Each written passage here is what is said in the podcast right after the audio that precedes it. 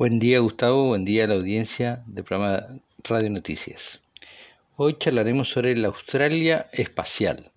La compañía australiana Gilmour Space Technology ya se aseguró su primer cliente para el lanzamiento de su primer cohete ERIS en 2022.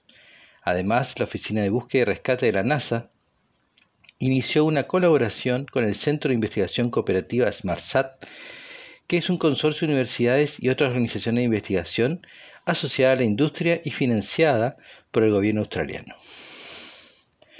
Adam Gilmour, cofundador y director ejecutivo de la empresa de cohetería australiana, comunicó, esta podría ser la primera carga útil australiana que se lance en órbita desde un cohete australiano, desde un sitio de lanzamiento australiano.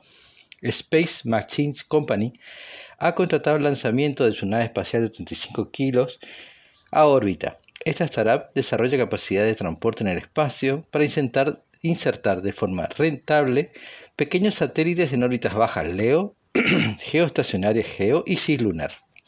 Los cohetes ERIS podrán lanzar cargas útiles de 305 kilos en órbitas bajas, 215 kilos en sincrónicas solares de 500 kilómetros de altura o 305 kilogramos en órbitas ecuatoriales de 500 kilómetros de altura.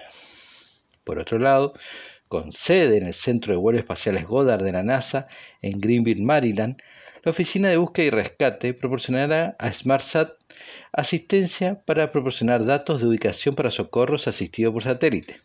SmartSat diseñará nuevas balizas en la frecuencia 400 MHz que enviarán la señal por la red COSPA-SARSAT, que incluso a futuro se utilizarían en el programa Artemisa.